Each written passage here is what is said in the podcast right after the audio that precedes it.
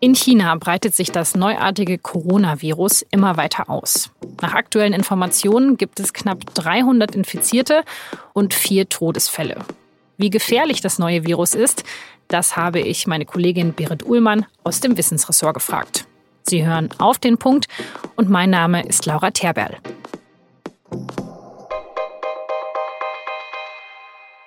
Angefangen hat alles an Silvester in Wuhan, einer chinesischen Stadt mit mehr als 11 Millionen Einwohnern. Dort werden mehrere Menschen ins Krankenhaus gebracht. Sie haben eine Lungenentzündung, für die es erstmal keine Erklärung gibt. Zehn Tage später weiß man, die Ursache ist ein bislang unbekannter Coronavirus. Woher der Erreger genau kommt, das ist allerdings noch unklar. Die Behörden vermuten, dass die Krankheit in Wuhan auf einem Fischmarkt ausgebrochen ist auf dem auch wild gefangene Tiere verkauft wurden. Der Fischmarkt ist deshalb mittlerweile geschlossen und wurde auch von den Behörden desinfiziert. Aber die Krankheit breitet sich immer weiter aus. Bis jetzt melden die Behörden knapp 300 Infizierte. Einige Forscher gehen aber von noch deutlich mehr aus. Und es könnten auch noch sehr viel mehr werden. Denn seit Montag wissen wir, dass sich auch Pflegekräfte angesteckt haben, die Kontakt mit den Infizierten hatten. Und an diesem Samstag ist das chinesische Neujahrsfest. Einige hundert Millionen Chinesen sind im ganzen Land unterwegs, um ihre Familien zu besuchen und könnten das Virus weiter verbreiten. An vielen Flughäfen und Grenzen wurden deshalb Fieberkontrollen eingeführt, wenn man aus Wuhan einreist. Die gibt es zum Teil auch schon im Ausland. Bis jetzt gibt es nämlich auch schon ein paar Fälle außerhalb von Chinas, je einer in Südkorea und Japan und zwei in Thailand. Wie ernst wir also dieses neue Virus nehmen müssen, das habe ich meine Kollegin Berit Uhlmann gefragt. Du hast ja auch schon Anfang des Monats über die ersten Infektionen berichtet und dann gab es immer mehr, immer mehr Fälle, jetzt in den letzten Tagen vor allem sehr, sehr viele. Also hast du es erwartet, dass, so, dass es so verläuft, diese Infektion? Hm, es hat mich schon ein bisschen überrascht. Es sah anfangs alles doch sehr viel harmloser aus. Man dachte, dass sich die meisten Erkrankten auf einem Tiermarkt infiziert hatten. Dann wurde der Markt geschlossen. Es traten länger gar keine Erkrankungen mehr auf.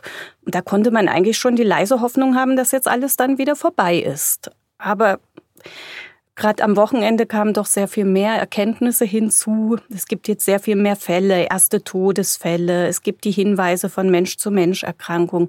Auch in anderen Staaten sind Fälle erfasst worden. Und das hatte ich so stark und so plötzlich nicht erwartet. Allerdings ist es auch auf der anderen Seite normal, dass man mehr Fälle findet, wenn man intensiver sucht, wie das jetzt eben getan wird. Wir sind ja jetzt bei einem Punkt beim Coronavirus, dass sich auch Pfleger infiziert haben. Wieso ist das so ein kritischer Punkt, so eine wichtige Stelle? Also Ärzte und Pflegekräfte kommen ja in sehr engen Kontakt zu Erkrankten und können sich damit leicht infizieren, wenn sie keine strengen Schutzmaßnahmen ergreifen. Und Daher sind solche Infektionen ein wichtiger Indikator dafür, wie sich so ein Virus verbreitet. Und anfangs hat man ja gedacht, dass medizinisches Personal überhaupt nicht betroffen wäre. Das wurde als gutes Zeichen gewertet. Also die Logik dahinter, wenn sich nicht mal die gefährdeten Personen infizieren, dann kann das nicht so schlimm sein. Und seit gestern wissen wir, dass es ganz so positiv eben doch nicht ist. Es haben sich Pfleger angesteckt. Und jetzt müssen wir mal schauen, wie das weitergeht. Okay, also es ist ein Indikator dafür, dass dieses Virus wahrscheinlich relativ, sich relativ einfach verbreitet. Vielleicht nicht einfach, aber dass es sich von Mensch zu Mensch verbreiten kann, ja. Was weiß man denn jetzt eigentlich schon alles über dieses Virus? Also mhm. Also am Anfang war es ja wirklich nur diese mysteriöse Krankheit, jetzt hat es zumindest schon mal einen Namen. Was weiß man bis jetzt? Also das Virus ist identifiziert und es ist neu. Man hatte das vorher noch nie beim Menschen entdeckt. Man weiß, dass es zur Familie der Coronaviren gehört. Die heißen so, weil sie so eine Art kleine Krone an ihrer Oberfläche haben. Zu der Familie gehören verschiedene Erreger. Einige lösen harmlose Erkältungskrankheiten aus. Aber auch die Erkrankungen SARS und MERS, die nicht so harmlos sind, gehen auf Coronaviren zurück. Ja, mit SARS wird es jetzt ja auch häufig verglichen und ähm, das hat ja auch zu sehr vielen Todesfällen geführt, als da diesen Ausbruch gab. Ich glaube, vor 18 ja. Jahren. Da wird man ja schon ein bisschen nervös, wenn man den Vergleich zieht. Ja, SARS war eine relativ schwerwiegende Erkrankung. Es hat schwere Lungenentzündungen ausgelöst. Es sind ungefähr 8000 Menschen erkrankt und 800 gestorben, also ungefähr jeder Zehnte. Das ist schon ein relativ hoher Wert. Im Moment sieht es nicht so aus, als ob äh, dieses neue Virus derart tödlich sei.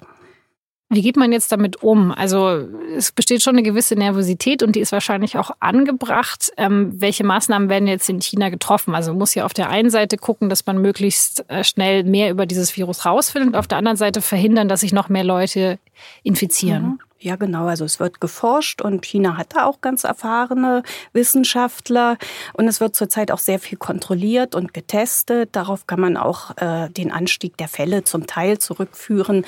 Es gibt eben seit neuestem einen Test. Dadurch findet man sehr viel mehr Fälle. Es werden auch schon länger an Flughäfen und Bahnhöfen Kontrollen durchgeführt und man versucht eben diesen Ausbruch möglichst äh, eindämmen zu können. Wir haben jetzt viel darüber geredet, was die chinesischen Behörden machen. Was ist denn mit der Weltgesundheitsorganisation? Welche Rolle spielt die bei dieser neuen Krankheit? Also die WHO war von Anfang an mit einbezogen, was auch ein sehr gutes Zeichen ist. Sie unterstützt China und sie hat beispielsweise Richtlinien für die Diagnose herausgegeben. Und für morgen hat sie ihr Notfallkomitee zusammengerufen. Das soll dann entscheiden, ob dieser Ausbruch einen internationalen Notfall darstellt. Das würde dann bedeuten, dass es mehr Aufmerksamkeit gibt und dass die Hilfsmaßnahmen verstärkt werden können. Also was würdest du sagen? Es hört sich für mich danach an, das Virus ist nicht wirklich harmlos, es ist schon gefährlich, aber es wird gerade schon sehr, sehr viel dafür getan, dass es schnell eingedämmt wird. Also es wird sehr viel getan, gerade wenn man es mit SARS vergleicht. Das geht jetzt alles sehr viel schneller und es ist auch alles sehr viel transparenter als damals. Wir haben im Moment noch nicht so viele Erkenntnisse, dass wir wirklich die Gefahr einschätzen können. Es sieht aber doch so aus, als ob es sehr viele milde Fälle gibt. Also die Menschen erkranken nicht so sehr schwer und auch nicht ganz so viele Todesfälle wie damals bei SARS. Vielen Dank, Berit Uhlmann. Und jetzt noch weitere Nachrichten. Beim Weltwirtschaftsforum in Davos hat am Dienstag Donald Trump gesprochen. Der US-Präsident hat dabei vor allem deutlich gemacht, wie großartig er sich und die USA findet. America is thriving. America is flourishing and yes, America is winning again like never before. Der Wirtschaft ginge es unglaublich gut, auch wegen der neuen Handelsvereinbarungen, die er getroffen habe. Nicht alle ökonomischen Details seiner Rede waren so ganz korrekt. Der Applaus im Saal war auch eher verhalten. In Davos hat am Dienstag außerdem die Klimaaktivistin Greta Thunberg gesprochen, wie auch schon 2019. One year ago, I came to Davos and told you that our house is on fire. Sie kritisierte die bisherigen Klimaversprechen. Es werde noch immer viel zu wenig getan. Die Klimakrise ist dieses Jahr eines der zentralen Themen in Davos. Im Herbst hatte ein Gericht geurteilt, dass Renate Künast üble Beschimpfungen im Netz akzeptieren muss. Dagegen hat die Grünen-Politikerin Beschwerde eingelegt, und zwar mit Erfolg.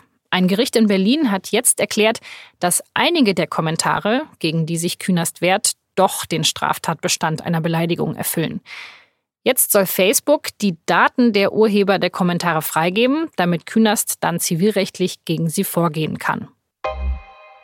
Im Senat in Washington beginnt am Dienstag das Impeachment-Verfahren gegen US-Präsident Donald Trump. Die Republikaner wollen das Verfahren beschleunigen und planen deshalb mit langen Prozesstagen. So soll Trump schnell freigesprochen werden. Und das ist auch wahrscheinlich, weil die Republikaner die Mehrheit im US-Senat haben. Zum Impeachment-Auftakt gibt es am Dienstagabend einen Live-Ticker auf sz.de.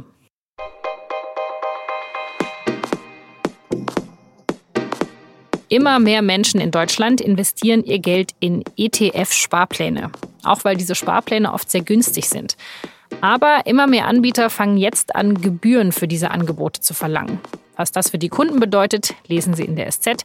Den Link finden Sie in den Shownotes zu dieser Folge. Das war auf den Punkt. Redaktionsschluss wie immer 16 Uhr. Vielen Dank fürs Zuhören.